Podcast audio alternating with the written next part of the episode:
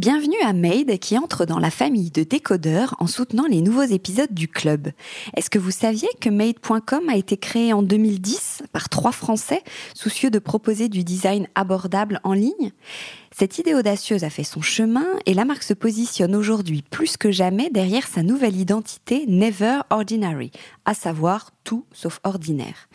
Canapé, fauteuil, table, luminaire, linge de maison, objets déco, vaisselle, vous allez être surpris par un design plus pointu, un univers plus créatif et innovant, accompagné de designers reconnus ou émergents du monde entier, mais aussi des valeurs plus engagées, une fabrication à la commande pour éviter le gaspillage, ça c'est pas nouveau, des matériaux mieux sourcés, des emballages contrôlés, des chaînes de recyclage. Bref, nos habitations changent, nos modes de vie évoluent, nos exigences s'affirment, s'affinent. Alors Made s'engage à faire bouger les lignes. Bravo à eux et merci de soutenir cette émission.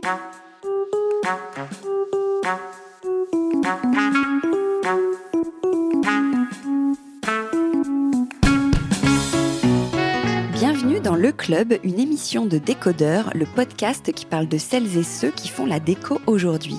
Je m'appelle Hortense Leluc et dans le club, je suis accompagnée de trois chroniqueuses, Marie Farman, Violaine Bellecroix et Billy Blanquette, des expertes de la déco, du design ou du lifestyle, pour parler de tout ça justement. Portraits, événements, idées déco, nouveautés, écologie, projets divers et variés. L'idée, c'est de partager nos repérages et nos bons plans dans la joie et la bonne humeur. Allez, bienvenue au club.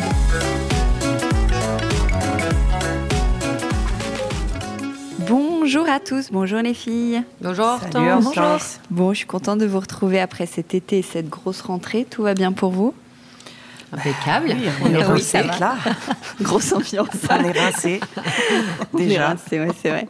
Euh, juste avant de commencer, je précise qu'on enregistre chez Made, qui est le nouveau partenaire de l'émission. Vous connaissiez le showroom? Oui. Oui, absolument. Ouais. Bon, Grand évidemment, si vous n'êtes pas à Paris, ils ont aussi et surtout un site internet made.com. Alors, en préparant cette émission, petit détail avant de commencer, je me suis demandé si j'allais l'appeler le Club 5, parce qu'on a déjà Ah. enregistré quatre épisodes, ou le Club 1 de la saison 2. Donc, Est-ce que vous avez un avis? C'est très important. Saison 2. Bah oui, c'est Ouais, saison 2. Saison Saison 2, épisode 1, ça fait. Épisode 1, saison 2. Ok.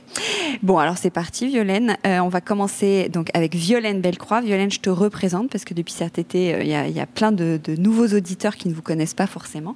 Donc, Violaine Bellecroix, tu es DA, styliste, euh, rédactrice en chef de Marie-Claire Enfant et du Marie-Claire Maison Inspiration. Oui. Tu co-animes le mouvement White sur, euh, enfin, sur Instagram, c'est Women in Transition écologique qui nous sensibilise à la transition écologique. Et aujourd'hui, tu vas nous parler de construction durable et en communauté. Voilà. Oh là là. En fait, ce que je voudrais, euh, ce, qui m'a, ce qui a attiré mon attention pour cette rentrée, au lieu de vous parler euh, d'économie d'énergie, parce que là, je pense que c'est bien, le message est bien passé pour tout le monde, je voulais euh, parler de trois démarches qui, euh, selon moi, euh, nous aident à avoir un sursaut. Sursaut de comment dire de Une prise de conscience, une prise de conscience voilà exactement. C'est des projets qui euh, pour moi t'aident à, à te dire bon bah non je vais pas euh, tout refaire je vais pas tout racheter neuf. J'avais déjà fait euh, une une chronique sur les travaux et je trouve et je pense que vraiment c'est quelque chose sur lequel on peut agir parce que dans nos vies on a tous à un moment ou à un autre une cuisine à refaire un appart à refaire pour les plus chanceux des maisons secondaires à refaire. Enfin bon et c'est vraiment un, domaine où vous pouvez agir hyper facilement, hyper directement. Donc voilà, j'avais décidé de. Je vous préviens, ça va crescendo dans les projets. Attention. Donc euh, là, je voudrais commencer par vous parler euh, d'un compte Instagram que je suis. Depuis des années, j'avoue. Pour moi, c'est un peu addictif. C'est Rudy Jude. C'est une créatrice de, de Rudy, mode. Rudy. Rudy Jude. R-E-D-Y-J-U-D-E. Ouais. Et son compte euh, mode, c'est il y a déco à la fin. Mais moi, celui qui m'intéresse, c'est Rudy Jude, parce que elle raconte sa vie dans le Maine avec son mari et ses deux enfants. Elle s'appelle Julie O'Rourke. Et euh, elle a un lifestyle de dingue. Moi, je, je suis complètement euh, pas moison euh, devant ce, cette façon de vivre à la fois euh, très pluguée avec euh, la société. Elle, elle, elle, a tout le temps des ad break, ad break, etc. Elle est incroyable. Bon, elle fait euh, sa marque de mode. C'est quoi ad break? Attends, je dois être. sais, c'est, Non, moi non plus, je c'est sais quoi pas. ad break? Euh, tu sais, elle, elle dit euh, tout d'un coup ad Ah, break, ad. c'est Ad, un. c'est. Je vous raconte plus ma vie. Là, je fais euh, Ah, une, une pause promo. pub. D'accord. Voilà. Bon, vous verrez, c'est très à l'américaine On et va tout, pouvoir mais bon. suivre, ça y est, on va encore passer une heure de plus sur Insta. Ouais, c'est alors voilà, fais très attention quand tu quand tu y vas, voilà. Et puis ouais, c'est c'est très compliqué. Donc euh, elle vit complètement au rythme de la nature. Elle fait ses confitures évidemment, ses bougies, ses cadeaux de Noël. La dinde, c'est dehors sur le feu de cheminée. Et là, ils sont en train de construire une maison dans les bois qu'ils font, euh, que son mari fait de ses propres mains avec quelques copains, c'est tout. C'est fascinant, ça me fascine. Et l'autre jour, je les ai vus, donc je suis quand même restée un quart d'heure à regarder ça, et il est peu probable que je m'en serve un jour, mais ils font une, ils peignent leur maison, et pour euh, travailler l'étanchéité, ils cassent des cailloux, ils tamisent, on dit tamiser, oui, ils tamisent les cailloux, et ils mettent de la poudre comme ça avec un petit geste vraiment très poétique sur cette peinture pour qu'elle soit rendue étanche. Je suis complètement fascinée. Du coup, je me suis mis à suivre son mari. Je suis complètement foutue parce que je, je- c'est hypnotique en fait. Et ça m'a quand même euh, interrogée sur ma transition écologique. C'est que moi, je, je ne construis pas de maison de mes mains parce qu'il faut quand même avoir le mari qui va avec le projet. hein. Mais ça me rappelle qu'on peut toujours faire attention qu'il y a des hum, techniques qui existent euh, de, de, de peinture, de, de, je sais pas moi, de chaud, de je sais pas quoi, qui soient peut-être plus écologiques, moins énergivores, ou même euh, plus, plus économiques en argent, enfin pas, pas que en carbone. Donc euh, c'est elle qui me qui m'a un peu inspiré cette rubrique au début. Voilà. Ok, alors, de, de- de- du coup, on enchaîne comment? Tu veux nous parler de quoi? D'un lieu maintenant? Maintenant, je vais vous parler d'une d'une d'un Ça, c'était l'inspiration de départ. C'est mon inspiration de départ, voilà. après, que je vous invite à aller, euh, à aller, euh, voilà, aller voir. Enfin, si vous voulez pas euh, passer trop d'heures sur Instagram, peut-être pas, mais euh, bon. Et comme elle est dans le Maine et que je pouvais pas l'interviewer parce qu'elle répond quand même très rarement aux messages, je me suis dit, il faut quand même que je vous propose quelque chose de concret. Et là, j'ai quelque chose de concret. Une maison des, des, des, citadins qui décident d'aller vivre à la campagne comme beaucoup après le Covid. Enfin, ils décident pas d'aller vivre, ils vont passer leur week-end, ils cherchent une résidence secondaire. Ils trouvent une ravissante petite maison normande avec des petits colombages trop mignonnes, etc. à la chapelle Saint-Guillaume. Et euh, ce couple, Nicolas Guérin et Camille Archila, qui sont chacun, Nicolas Guérin est euh, associé dans une agence d'architecture parisienne et Camille Archila est architecte conseil d'une grande institution parisienne. Ils ont travaillé ensemble juste pour ce projet de maison secondaire et ils relatent ils ont ils ont gagné un prix en fait c'est pour ça que il y a eu tout un dossier de montée etc et je vais essayer de vous en transmettre l'essence que j'ai trouvé intéressante. Euh, déjà, ils l'ont fait. Donc, je vais là, je vais les citer parce que je trouve que leur phrase est vraiment euh, parfaite. La matérialité du projet et son aménagement intérieur s'inscrivent dans une ambition triple. D'abord, celle de conforter l'amplification de l'existant.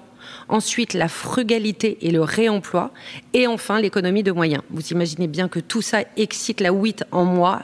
Et d'ailleurs, c'est ma co-WIT qui m'a donné, euh, qui m'a présenté euh, ces gens et qui m'a montré ce projet de maison. Et je trouve que c'est extraordinaire.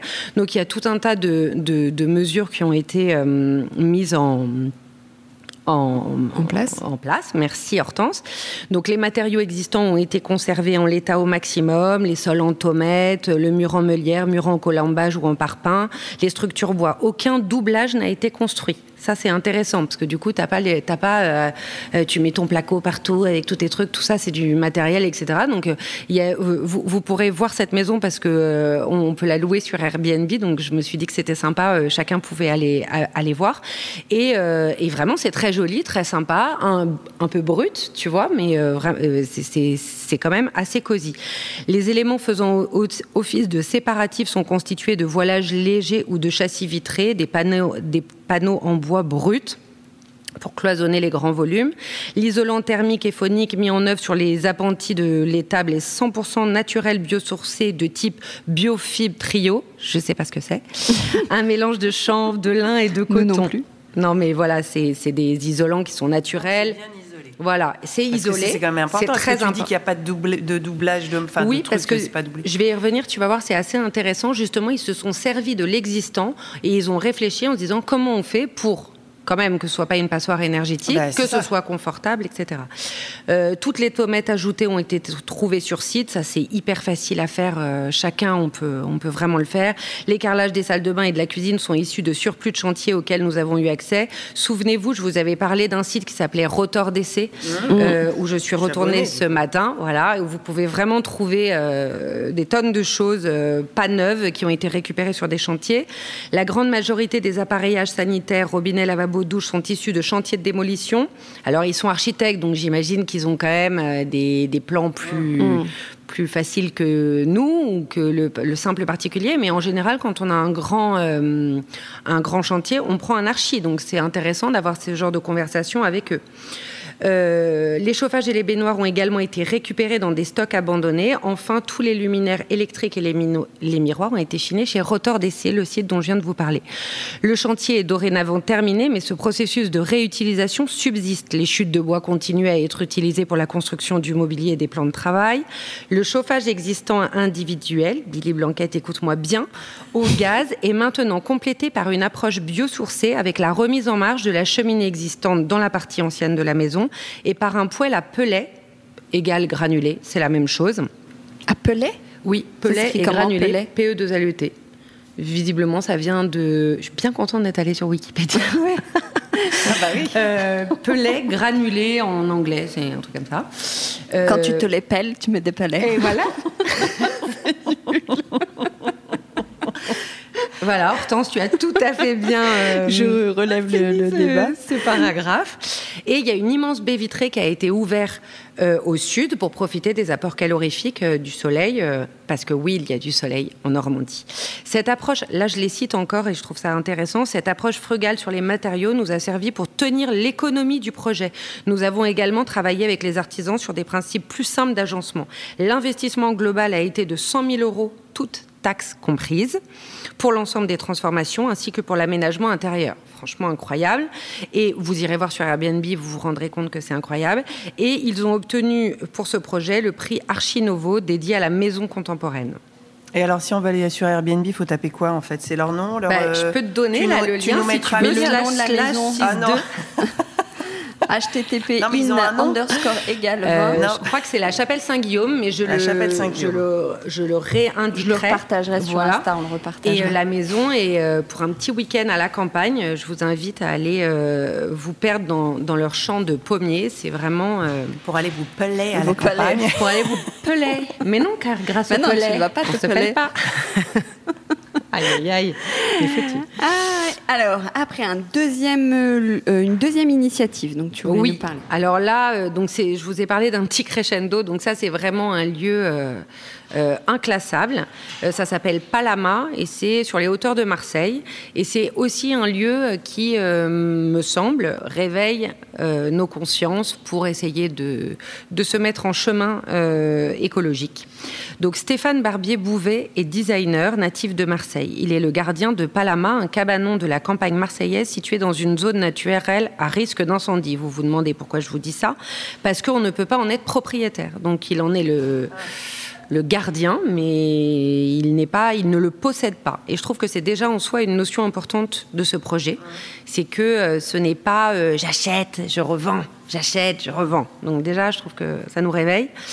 Euh, c'est entre le refuge, la résidence d'artistes, le lieu d'exposition. Palama ne se laisse pas ficher facilement à l'instar de son hôte. Euh, vous pouvez réserver une nuit euh, sur palama.info. On y passe une journée, une nuit, pas plus, parce que le lieu ne peut pas supporter l'affluence. Donc c'est vraiment un petit cabanon. Donc Stéphane Barbier-Bouvet se voit confier ce cabanon et sa parcelle dans un état proche de la décharge. On peut réserver Palama, ça je viens de vous le dire. Entre, on peut mettre entre 25 et 75 euros, le prix est libre. Au début, il avait mis 0 euros, mais euh, les Français, ils mettaient 0 euros. Donc, Ah oui. il a dit que quand même, il fallait un petit peu participer. il n'y a pas d'électricité, pas Ah, d'eau potable, que des objets fabriqués pour Palama. C'est hyper chaleureux ton truc. Euh, que souvent Stéphane Barbier-Bouvet expose dans des centres d'art ou dans des foires euh, d'art contemporain pour récolter de l'argent pour ce projet. Euh, c'est- un projet qui est là pour euh, le cabanon, il est là pour regarder la nature.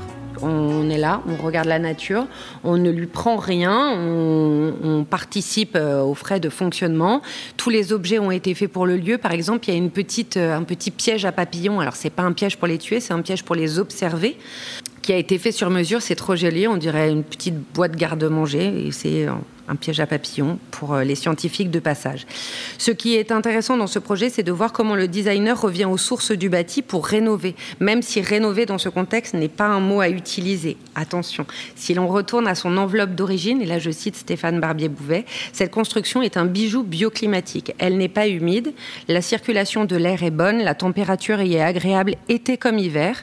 En réalité, chaque décision de modernisation s'est avérée mauvaise et a progressivement détruit l'habitat. Chaque fois qu'on a essayé de, faire mieux avec nos connaissances.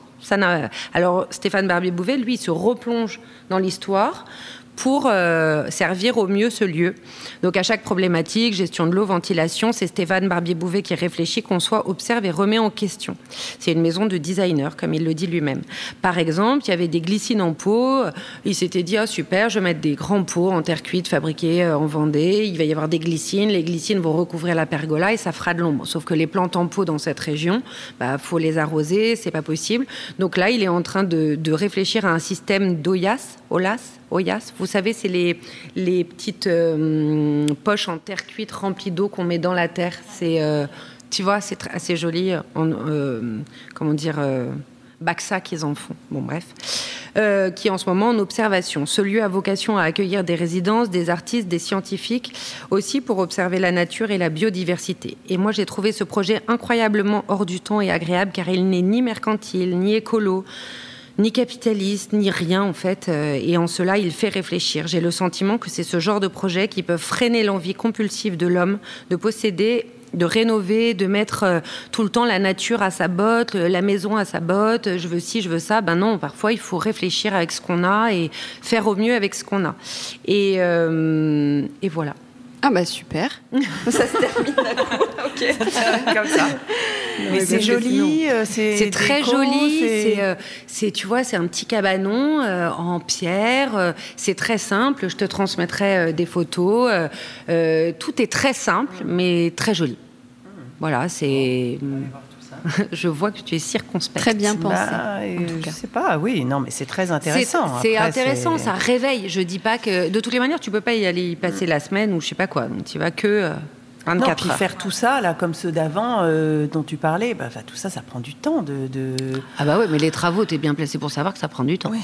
Oui, mais là, est-ce que tes travaux, Ah, mais- ils prennent pas deux ans au Ah lieu ouais, d'un, non, là, tu ouais, on se facilite Bah, pas je les leur choses, mais mais, je crois pas que ça ait pris euh, plus de temps. Parce que tu vois, ça prend deux fois aidés. plus de temps d'aller chiner tout, tout, tout.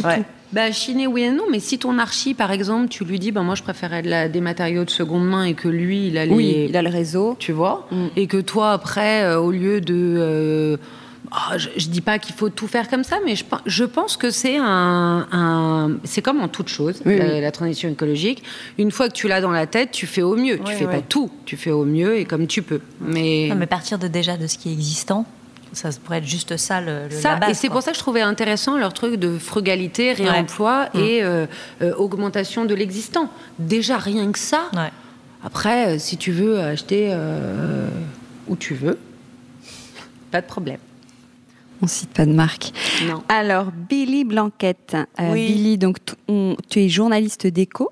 Tu es aussi, euh, je vais pas dire influenceuse, tu es beaucoup sur Instagram. Oui, influenceuse, parce que là, je vois des influenceuses à Dubaï en maillot de bain et je me sens pas trop euh, de la Pourrais te même. mettre en euh, maillot de bain, s'il te plaît Oui, c'est vrai, on fera ça euh, non, tu vas prochain. te mettre en doudoune dans le Oui, Maine. Voilà, Et oui, exactement. Pour la dinde. Ouais. Tu as écrit un livre avec Caroline Vatelet qui s'appelle Toi et moi, Toi Et alors toi, T-O-I, tu vas nous en mettre plein les yeux, tu vas nous parler d'une grande tendance de la rentrée, la couleur. Oui, bah, moi c'est un peu plus léger, mais en même temps, euh, Il en faut. euh, voilà, il en faut. Et puis ça va un petit peu avec l'humeur, euh, l'humeur du moment. Donc effectivement, c'est une, une tendance qui m'a vraiment frappée, bah, notamment là à la rentrée au salon Maison et Objets. C'est vrai que ça, ça, traite un peu du, pouvoir des couleurs, le fameux color power, euh, et donc avec lui l'immense besoin de, s'en entourer aussi bien en déco qu'en mode, parce que c'est vrai qu'on on voit beaucoup de choses très colorées en ce moment. Alors euh, moi je, je trouve, mais après je sais pas, peut-être que je pense que je suis pas la seule que c'est, on a une rentrée qui est peut-être un peu pas évidente, euh, je trouve, cette année. On n'a pas forcément très envie de s'y remettre après cet été très ensoleillé. Euh, L'ambiance n'invite pas forcément à la fête. On ne sait pas, de quoi- pas trop de quoi demain sera fait. D'ailleurs, euh, Violaine est tout- tous les, à chaque fois là pour nous le rappeler. Euh, C'est vraiment le Sympa. rôle Ouais, ultra sympa de cette bande. si on aura de l'énergie cet hiver, dans tous les sens du terme d'ailleurs, hein, aussi bien en soi que d'avoir de l'électricité chez nous, euh, si les gens vont se réveiller enfin pour prendre soin de la planète, enfin je sais pas, je trouve qu'il y a un petit côté un petit peu morose. Euh, ça invite pas forcément à la légèreté. Et donc, bah, justement, euh, j'ai trouvé le remède au salon Maison Objet, que j'ai trouvé d'ailleurs euh, un peu, enfin, je sais pas, un petit peu tristoun, moi, le salon Maison Objet. C'est peut-être moi, hein, je suis peut-être triste en fait. C'est peut-être ça, t'as peut-être besoin d'en parler en fait. Hein. Vas-y, on... Non, mais c'est vrai, il y a quand même une petite. Tout le monde. euh, il y a quand même une ambiance un petit peu morose, quoi. Mais plus morose. On n'est pas très, très pressé de rentrer dans l'automne, l'hiver, on ne sait pas très bien. euh, Oui, mais jamais. jamais. Si, Ah bon trouves T'as pas l'impression? Ah, moi, je trouve que quand même, là, entre la guerre, le, tout Ah ça. ouais. euh, Mais ça s'est pas arrêté cet été. non. Bref, tout ça n'invite pas forcément à la légèreté, mais justement, figurez-vous que je vous ai trouvé le remède. Euh, au salon Maison, Maison et Objets, donc justement, moi je l'ai pas trouvé hyper gai ce salon, mais peut-être que c'est mon, voilà, parce que je rentrais de mes vacances. Mais les trois de, stands de tendance qui étaient exposés ont justement pris le contre-pied de tout ça en proposant de mettre plein de vie dans nos intérieurs à travers donc la couleur. Et comme ça m'a fait vachement de bien à chaque fois que je suis passée sur ces stands, je me suis sentie revigorée. Je me suis dit, il faut absolument que j'en parle dans la rubrique. Alors, c'est quoi un stand de tendance? Alors, euh, moi, c'est Je sais, mais je fais genre, je oui, sais pas. Ouais. ouais.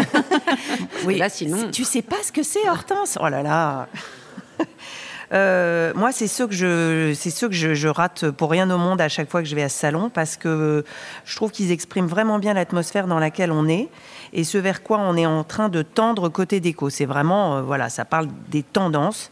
C'est des stands qui sont mis en scène et réalisés par des bureaux de style ceux-là même qui dictent donc les tendances.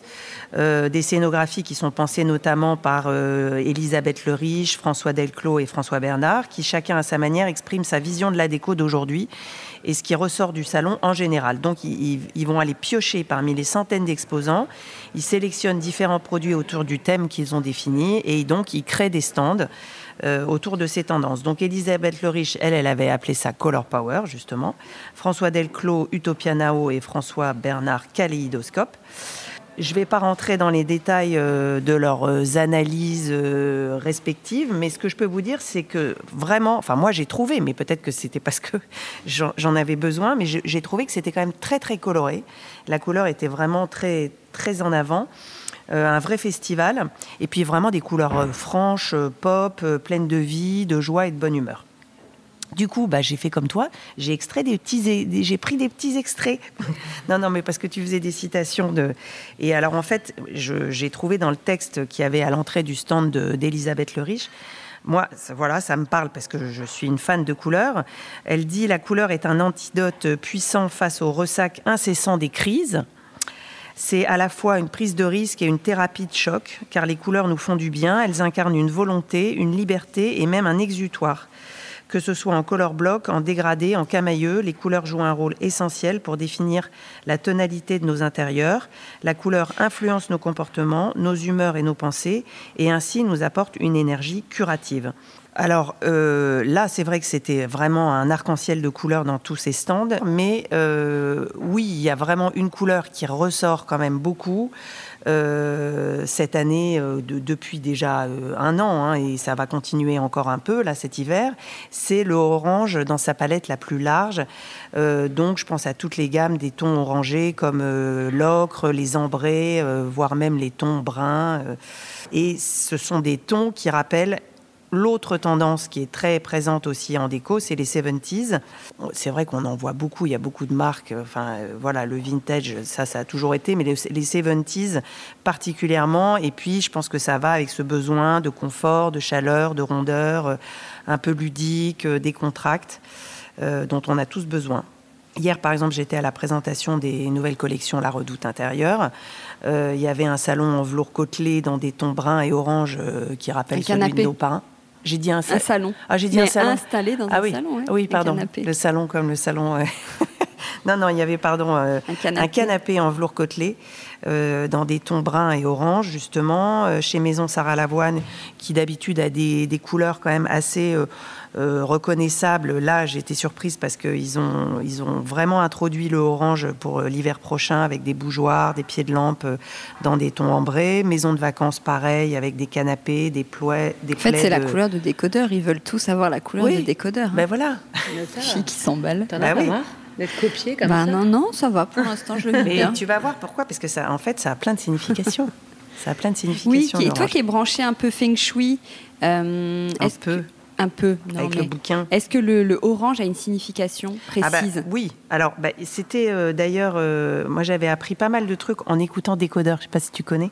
C'est un très bon podcast. Et il y avait Jean-Gabriel Cos, qui est un spécialiste des couleurs, qui parlait du orange, qui disait donc, effectivement, c'est une couleur chaude, qui rassure et qui suscite euh, sans agressivité. Elle invite à la communication et d'ailleurs, il avait l'air de dire que c'était pas un hasard si Orange euh, la boîte de téléphonie s'appelait comme ça parce que euh, voilà, c'est vraiment ça invite à la communication.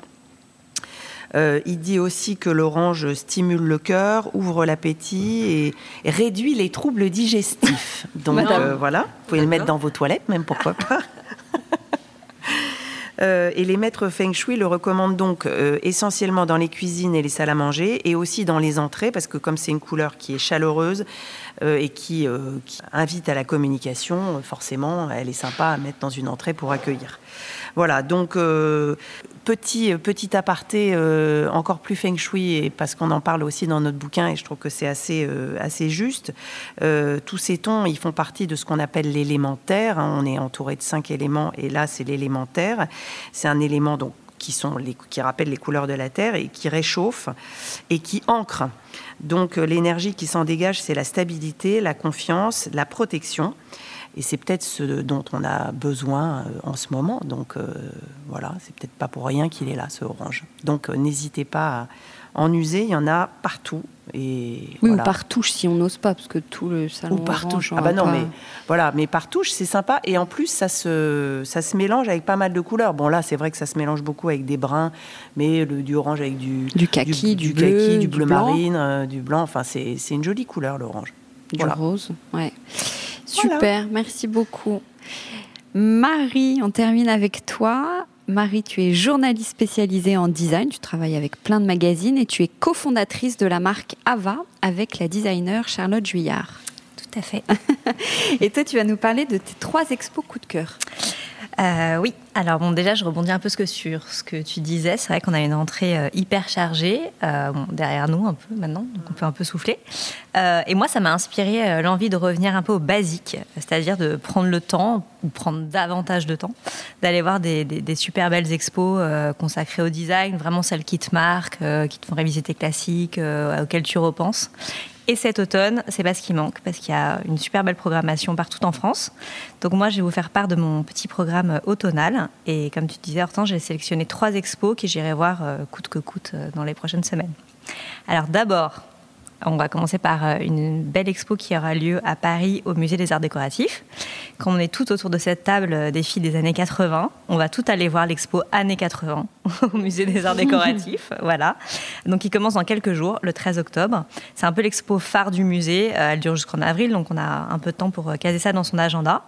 Donc c'est une très grande exposition qui va, il y aura 700 pièces et œuvres, donc il y a de tout, des objets, du mobilier, de la mode, des affiches, des photos, des clips, des pochettes de disques, des magazines. Bref, elle montre vraiment tout ce carambolage créatif et toute cette euh, effervescence des années 80 en France, parce que c'est vraiment euh, en France que ça se passe.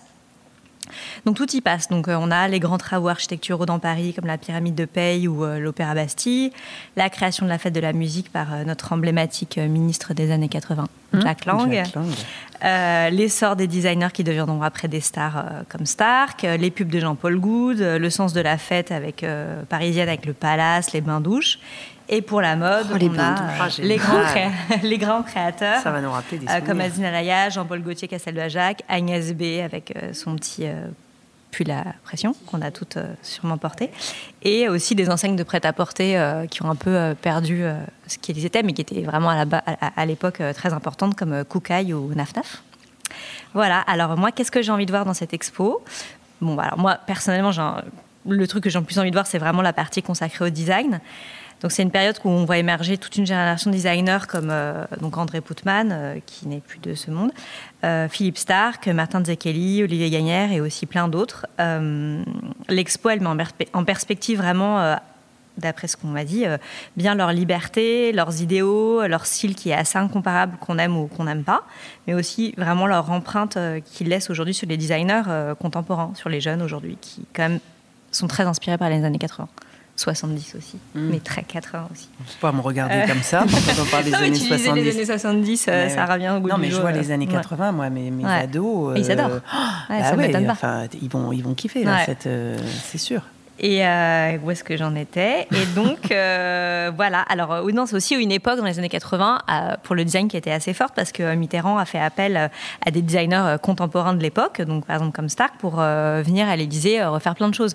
Et ça a créé un élan qui, encore aujourd'hui, là, récemment, il y a eu la table des ministres qui a été faite par des, des étudiants, un appel d'offres qui a été fait par des étudiants qui a lancé l'Élysée, Macron et sa femme. Et donc, euh, on peut voir effectivement qu'à l'époque, Mitterrand, il fait appel à, Stark pour refaire la chambre de Madame, euh, donc sa femme, euh, Danielle Mitterrand, et lui, pour sa chambre à lui, car apparemment il faisait chambre à part, Jean-Michel Villemotte. voilà. Donc, c'est quand même un moment phare dans les années 80. Hmm. Donc voilà, moi, ça m'intéresse de voir cette expo pour plein de raisons. Bon, un peu un brin de nostalgie, mais voilà, pour voir un peu vraiment l'empreinte du design et des designers à cette époque. Super. Une autre expo? Ouais. Alors j'ai une autre expo qui est peut-être euh, celle qui m'inspire euh, le plus ou qui m'intrigue le plus. Donc direction le nord de la France, euh, à Roubaix. Donc voilà, tu pourras y aller. voilà. pour l'expo donc consacrée à William Morris à la piscine de Roubaix. Alors déjà, j'aimerais bien aller voir cette expo parce que je ne suis jamais allée à la piscine de Roubaix, qui est donc un musée. Qu'est-ce qu'elle a la piscine de Roubaix? Bah, Elle a été transformée en musée. Elle est implantée. C'est une ancienne, piscine, des années 30. Donc il y a des transformés en musée. Il y a eu, euh, je suis pas allée. On va y aller toutes les. Il y a eu beaucoup de, il y a eu beaucoup de travaux et ça a rouvert il y a 4 ans. Et moi, j'ai pas eu l'occasion d'y aller encore et donc j'ai hyper envie d'y aller parce qu'il y a une très belle expo. Donc euh, consacrée à William Morris qui euh, ouvre le 8 octobre. Je l'ai pas encore vue, mais voilà pourquoi j'ai très envie d'y aller. D'abord parce que l'expo, elle s'appelle L'art dans tout, ce qui donne déjà une belle idée de, voilà, de ce qu'ils ont essayé de faire. Donc William Morris, on connaît cet artiste anglais du 19e euh, siècle, surtout pour ses beaux papiers peints à fleurs. qui ont été beaucoup copiés. Mais euh, ce qu'on montre dans cette expo, c'est surtout les multiples facettes du personnage. Donc, euh, bien sûr, c'était un designer et un designer textile, mais c'était aussi un écrivain, un poète, un peintre, un dessinateur, un architecte, un éditeur et ah un éditeur, pardon, et aussi, et aussi Violaine, un grand militant socialiste et écologique. Ah. Voilà, à son époque. Socialiste et euh, écologique, c'est marrant. Il était toujours ensemble. Plus trop ensemble. On va pas faire politique, mais c'est Et t'as vu qu'elle a. Mais oui, t'as un, un micro vert. Ouais, évidemment. Ah, pour ça que je le réclame. il est rouge? Et eh oui, moi, il est rouge, tiens. Et ouais, presque orange. Et toi Et moi, bleu. Voilà. Euh, on voir la simulation plus tard, me concernant. Euh, donc, alors, où j'en étais? Donc, oui, donc, euh, militant socialiste et écologique. Par exemple, il prenait le retour à la campagne dans des colonies d'artisans. Il était très concerné par les conditions de fabrication des objets manufacturés. Donc il insistait sur le fait qu'il euh, fallait prendre en compte la dignité de ceux qui les fabriquaient, donc les artisans, euh, qui soient protégés socialement, etc. Et d'un point de vue euh, plus idéologique et philosophique, il avait la conviction que la beauté contribue à donner un sens à l'existence. Donc je trouve que c'est assez, euh, voilà, il y, a, pas mal de similitudes quand même avec nos préoccupations actuelles. Et donc j'ai hâte de découvrir son œuvre euh, plus en profondeur parce que finalement, euh, je trouve qu'on connaît évidemment beaucoup ses, œuvres, ses peintures, ses papiers peints, etc. Mais c'est vrai. moins, moins l'ensemble, je trouve, de son œuvre. Donc voilà, je crois que c'était, c'est la belle expo de la rentrée, je trouve. Mhm. Très bien, tout ça Roubaix. Et une petite, tout ça Roubaix. et une petite dernière. Alors une petite dernière, donc retour à Paris où j'ai très envie d'aller voir cette fois l'expo euh, Art déco France-Amérique du Nord, qui commence le 21 octobre au, à la Cité de l'Architecture et du Patrimoine. Donc déjà très beau lieu euh, à Paris. Ah ouais, j'adore. Donc cette exposition, elle montre comment le style français Art déco a vraiment énormément influencé l'architecture, les décors, le mode de vie et le goût des Américains du Nord, et donc notamment à New York. Donc ce travail qui est si hmm. spécifique, euh, reconnaissable avec le graphisme, l'ornementation qui est à la fois simple et travaillée, et les motifs floraux typiques de l'art déco, vont influencer la mode, mais aussi la joaillerie, les arts de la table, euh, plein de choses. Donc c'est vraiment tout le style d'une époque qui voyage jusqu'aux États-Unis. Donc il y a des architectes qui sont allés construire des bâtiments d'Amérique, enfin des architectes français qui sont allés aux États-Unis pour euh, faire des bâtiments, mais aussi des Américains qui sont venus beaucoup s'inspirer en France.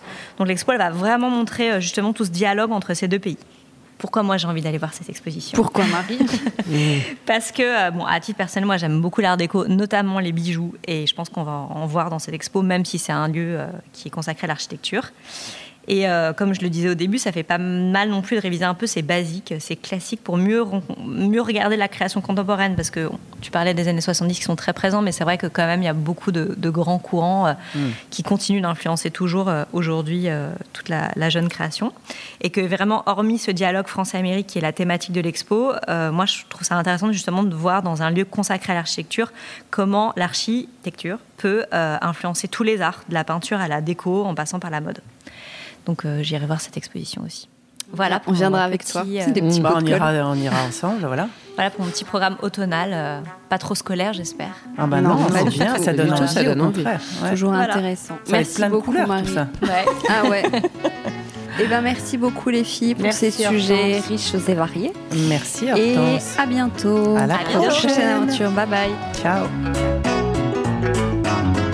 Décodeur, c'est terminé pour aujourd'hui. Merci beaucoup d'avoir écouté en entier. Si vous avez aimé cette émission, n'oubliez surtout pas de vous abonner au podcast pour ne pas rater les prochains épisodes. Bien sûr, vous pouvez aussi la partager en l'envoyant à vos proches ou en story Insta. D'ailleurs, vous pouvez me retrouver sur le compte Décodeur où je poste quasiment tous les jours. Et si jamais vous écoutez cette émission sur Apple Podcast et que vous avez 20 secondes, n'hésitez pas à laisser un commentaire. C'est juste sous la liste des épisodes. C'est comme partout, plus j'ai d'avis et d'étoiles, plus le podcast se détache et se fait connaître. Voilà, merci beaucoup et à très bientôt alors, ici ou ailleurs.